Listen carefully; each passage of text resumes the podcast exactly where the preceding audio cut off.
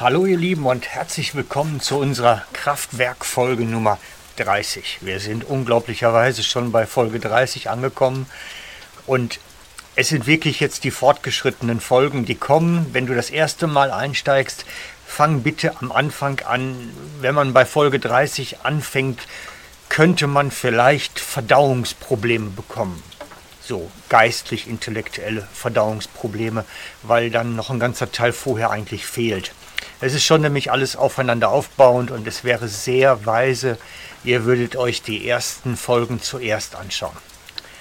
Also, Folge 30, jetzt wird es wirklich was für Fortgeschrittene und ähm, ich muss auch ein paar erklärende und einleitende Sachen dazu sagen, aber ich denke, es ist jetzt an der Zeit, dass wir uns mit den etwas schwierigeren und höherwertigen Themen beschäftigen. In der Folge 30 möchte ich beginnen mit einem wahrscheinlich ersten Teil zu dem Thema Flüche. Das ist ein Teil, das in, beim Christentum kaum bekannt ist, die Bedeutung von Flüchen und was es eigentlich ist. Das kennt man meistenteils eher von Harry Potter oder irgendwelchen solchen Sachen, aber dass es in der Bibel auch Flüche hat und dass im Neuen Testament Flüche vorkommen und dass Jesus einmal einen Fluch ausgesprochen hat mit gravierenden Auswirkungen, ist gar nicht so bekannt. Und es erscheint mir trotzdem wichtig, dass wir uns diesem Thema einmal stellen. Und ich möchte es von vornherein sagen, es geht mir nicht um Effekthascherei oder irgendwie ein bisschen ähm, Abenteuersehnsucht bei Christen zu wecken, sondern es geht mir bei all diesen Sachen, die jetzt kommen, um die Werke der Finsternis. Denn es sind Werke der Finsternis, die Menschen quälen, die Menschen in Bindungen nehmen, die Menschenleben zerstören. Und wenn ich diese Folgen mache über Flüche, über Bindungen, über ähm, Besetzungen, dann mache ich das, damit die Werke der Finsternis ans Licht kommen. Dass klar wird, hey, da sind Mächte der Finsternis am Werk, die wollen Menschenleben zerstören und die wollen, dass Leben nicht gelingt, sondern kaputt geht und dass Menschen leiden. Das ist ein Grundsatz, den wir wissen müssen. Der Böse möchte, dass Menschen leiden. Er möchte nicht, dass sie sterben, sondern dass sie möglichst lange leiden. Er mag dies sehr gern. Und darum zerstört er Leben eben über solche Fluchsachen, über solche Bindungen, über dämonische Besetzung und vieles, vieles mehr. Die Mächte der Finsternis wollen Menschen leiden sehen. Und wenn ich diese Folgen jetzt mache über diese ganzen Themen, dann mache ich sie ganz bewusst, um die Werke der Finsternis offenbar zu machen. Dass wenn jemand entdeckt, hey, da ist etwas bei mir oder bei meinen Freunden oder in meiner Familie, dass er wie einen Anhaltspunkt kriegt, wie er damit umgehen kann und wie er damit handeln kann und welche Autorität er als Christ eigentlich hat. Das ist ganz wichtig. Starten wir einmal. Was Flüche nämlich zuerst einmal nicht sind. Ich fange mal bei dem, was sie nicht sind an. Vor mehreren Jahren, ich denke es sind über zehn Jahre, äh, kam mal eine Frau in der Gemeinde zu mir und sagte, dass ihr Mann, der auch öfter kam zum Gottesdienst, zu Hause recht unbeherrscht wäre und ganz fürchterlich fluchen würde. Und ich habe natürlich sofort Stehhaare gekriegt. Hey, da ist einer von meinen Gemeindeschäfli, der betreibt das Fluchgeschäft und ähm, habe dann so ein bisschen ihr auf den Zahn gefühlt, ja, was macht denn der genau? Und was sich dann herausgestellt hat, war, dass er ich, nicht direkt dieses geistliche Fluchen betrieb, sondern dass er einfach eine sehr wüste Ausgang, Ausdruck hatte, eine sehr wüste Sprache hatte und dass er mit, mit der Umwelt, mit sich selber und mit allen Menschen, die so um ihn waren, ganz schwer zurechtkam. Und ich habe ihr auch gesagt, das sind eigentlich nicht Flüche, das ist eine wüste Sprache aufgrund eines verbogenen und, und beschädigten Charakters und Persönlichkeit. Es muss Heilung da hinein. Da braucht es keinen Befreiungsdienst, keinen Fluchbrechen. Da braucht es Heilung an der Seele. Und deswegen ist mir das so wichtig, dass wir unterscheiden. Flüche meint nicht eine wüste Sprache. Flüche ist wirklich etwas, wo in der unsichtbaren Welt etwas Grusiges auf jemand anders gelegt wird wo ihm Schaden zugefügt wird auf übernatürlicher Ebene. Und da braucht es mehr zu als nur einen Wüstenausdruck. Man kennt dieses, wenn Eselstreiber fluchen, dann war das oftmals auch einfach eine ganz, ganz wüste Sprache, die sie dort pflegten, um ihren Esel voranzutreiben. Das unterscheide ich schon sehr genau. Also nicht jede wüste Sprache, die man Fluchen nennt, ist wirklich ein Fluch. Auch ist nicht jede dämonische Besetzung ein Fluch. Wir müssen dämonische Besetzungen und Flüche auseinanderhalten. Dann wird es ein bisschen deutlicher. Wenn Dämonen in einem Menschen Raum nehmen, kommt es zu einer multiplen Persönlichkeitsstörung. Plötzlich hat die Person wie zwei Gesichter. Und wenn der Dämon relativ groß und stark ist oder es sind mehrere gewesen, dann kann es auch sein, dass der Charakter völlig wechselt, die Persönlichkeit wechselt.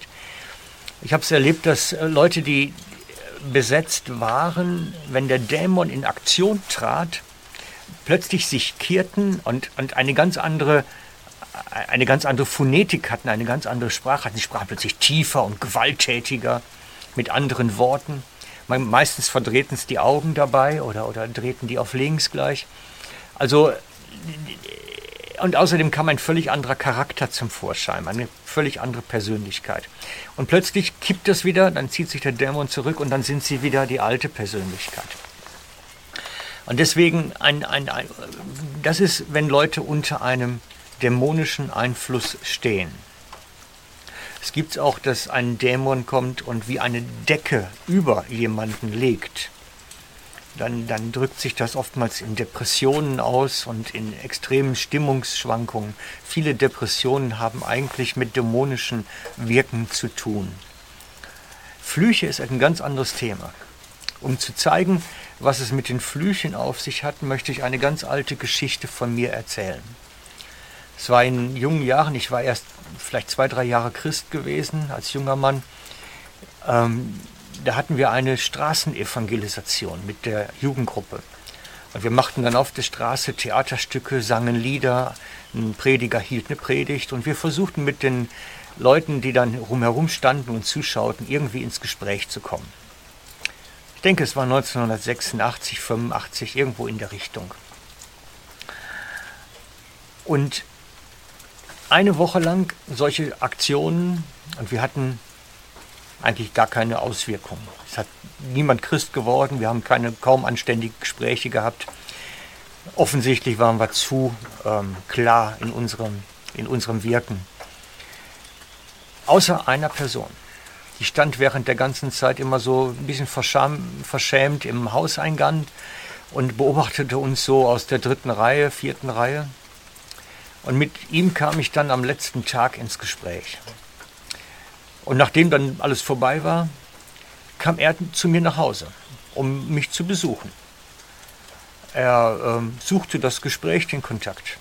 Wobei man natürlich sagen muss, es war schon ein bisschen schwierig, weil äh, er war, hatte eine, eine komische Sprache, gut, das haben viele Menschen, aber er war so ein finsterer Typ. Er zog immer nur schwarz an und ähm, war irgendwie auch schräg drauf. Als wenn er arbeitslos wäre, aber doch hat er Geld gehabt. Also ganz komisch.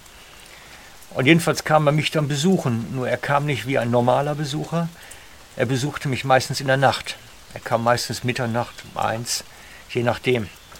Und blieb dann leider viele Stunden zu diskutieren und Tee trinken. Ich war natürlich völlig in meiner evangelistischen Leidenschaft und kostet halt die Nacht. Und aber nächsten Tag war halt Arbeiten und das war nicht immer ganz lustig, wenn man so die halbe Nacht oder die ganze Nacht sich um die Ohren geschlagen hatte. Egal. Jedenfalls kam der öfter dann und besuchte mich daheim und wir unterhielten uns über das Evangelium und über das Reich Gottes und über die unsichtbare Welt. Und so nach dem zweiten, dritten Treffen und Tee trinken miteinander ähm, bekam ich dann raus, dass er eigentlich von der Gegenseite war. Dass er sich Offizier des Teufels nannte. Und er erklärte mir, dass er Vollzeitler wäre. Er braucht nicht Arbeit geben. Sein Chef versorgt ihn. Und da wir so lockeren Umgang miteinander pflegten, ähm, erklärte er mir dann auch, wie das funktioniert. Er sagte, ja, mein Chef versorgt mich. Ich muss meist nur eine Münze in einen Münzspielautomaten werfen und schon bekomme ich so viel unten raus, dass ich davon leben kann. Er bekam genug Geld, gerade durch Glücksspiel, was er brauchte. Und in diesen Gesprächen mit ihm unterhielten wir uns halt auch über die unsichtbare Welt, über die Macht, die das Wort Jesu hat und das Blut Jesu hat und so. Und er erzählte dann, dass er auf der Gegenseite ähm, auch Macht und Autorität hat, aber halt nicht, um Leute gesund zu machen oder ihr Leben wieder in Ordnung zu bringen, sondern das Gegenteil. Er hatte die Macht, Menschenleben zu zerstören und sie zum Teil zu töten. Und er erzählte mir dann von einem Fall, wo er den Auftrag kriegte, kriegte, eine Frau zu verfluchen. Und sie ist dann am nächsten frühen Morgen im Wald vor den Baum gefahren, auf Glatteis gekommen, so ein Stück Glatteis auf der Straße vor dem Baum gefahren, war auf den nächsten Tag tot. Und er sagte, das ist oft so, wenn ich jemanden verfluchen muss. Er benutzte also den Fluch, um jemanden das Schädlichste überhaupt aufs Leben zu legen. Idealerweise ihn nicht zu töten, sondern ihn irgendwie querschnittgelähmt zu machen oder ähnliches. Sondern er versuchte Menschen über den Fluch ihr Leben zu zerstören, es unerträglich zu machen. Das war sein Job. Es ist schön, dass der dann nachher Christ wurde, bei den erfahrenen Mitgliedern unserer Gemeinde. Aber diese Gespräche haben mir damals etwas gezeigt, dieses Stilmittel des Verfluchen zerstört Leben. Und wir können das sehen, und ich möchte die Stelle zitieren, die, wo Jesus einen Fluch ausspricht. Ich möchte sie zitieren, denn sie steht im Markus 11, 21. Ich lese aus der Schlachterübersetzung. Da hat nämlich Jesus einen Feigenbaum verflucht. Und als sie dann am nächsten Tag vorbeikommen, steht geschrieben, und Petrus erinnerte sich und sprach zu ihm, Rabbi, siehe, der Feigenbaum, den du verflucht hast, ist verdorrt. Und wir können an dieser Stelle schon sehen, wenn ein Fluch über einem Leben liegt, unabhängig ob es jetzt ein Baum ist oder ein Mensch ist, verdorrt das Leben. Und das ist das, was ich ganz oft beobachten kann bei Menschen, die zum Beispiel unter einem Familienfluch stehen oder wo es, wo es um Generationengeschichte geht dass da wirklich wie abgetrennt vom Leben ist. Bei vielen ist es dann oft, dass sie äh, über Generationen Missgeschick haben, geschäftliches Missgeschick. Sie kommen nicht auf den grünen Zweig. Oder dass es, so Geschichten mit Fehlgeburten gehen oftmals auf Flüche zurück. Oder Unfruchtbarkeit kann da auch was mit zu tun haben. Wie gesagt, das Spektrum ist sehr breit und es ist immer lebenszerstörend. Und deswegen ist es so wichtig, dass wir uns damit auseinandersetzen. Gerade in der Seelsorge kann es dazu kommen, dass wir mit Menschen zu tun bekommen, die unter den Auswirkungen von Flüchen leiden. Und dann heißt es, dass wir sie brechen müssen. Aber das würde für heute jetzt zu weit gehen. Das machen wir dann im Teil 2, wenn es darum geht, ein bisschen mehr in die Details zu gehen. Also ich glaube, ihr habt erstmal eine Menge zu verarbeiten, aber die Fortsetzung folgt und dann geht es weiter mit dem nächsten Teil und wie das mit den Flüchen weitergeht. Bis heute, also soweit für heute. Wir sehen uns wieder. Ciao, euer Frank.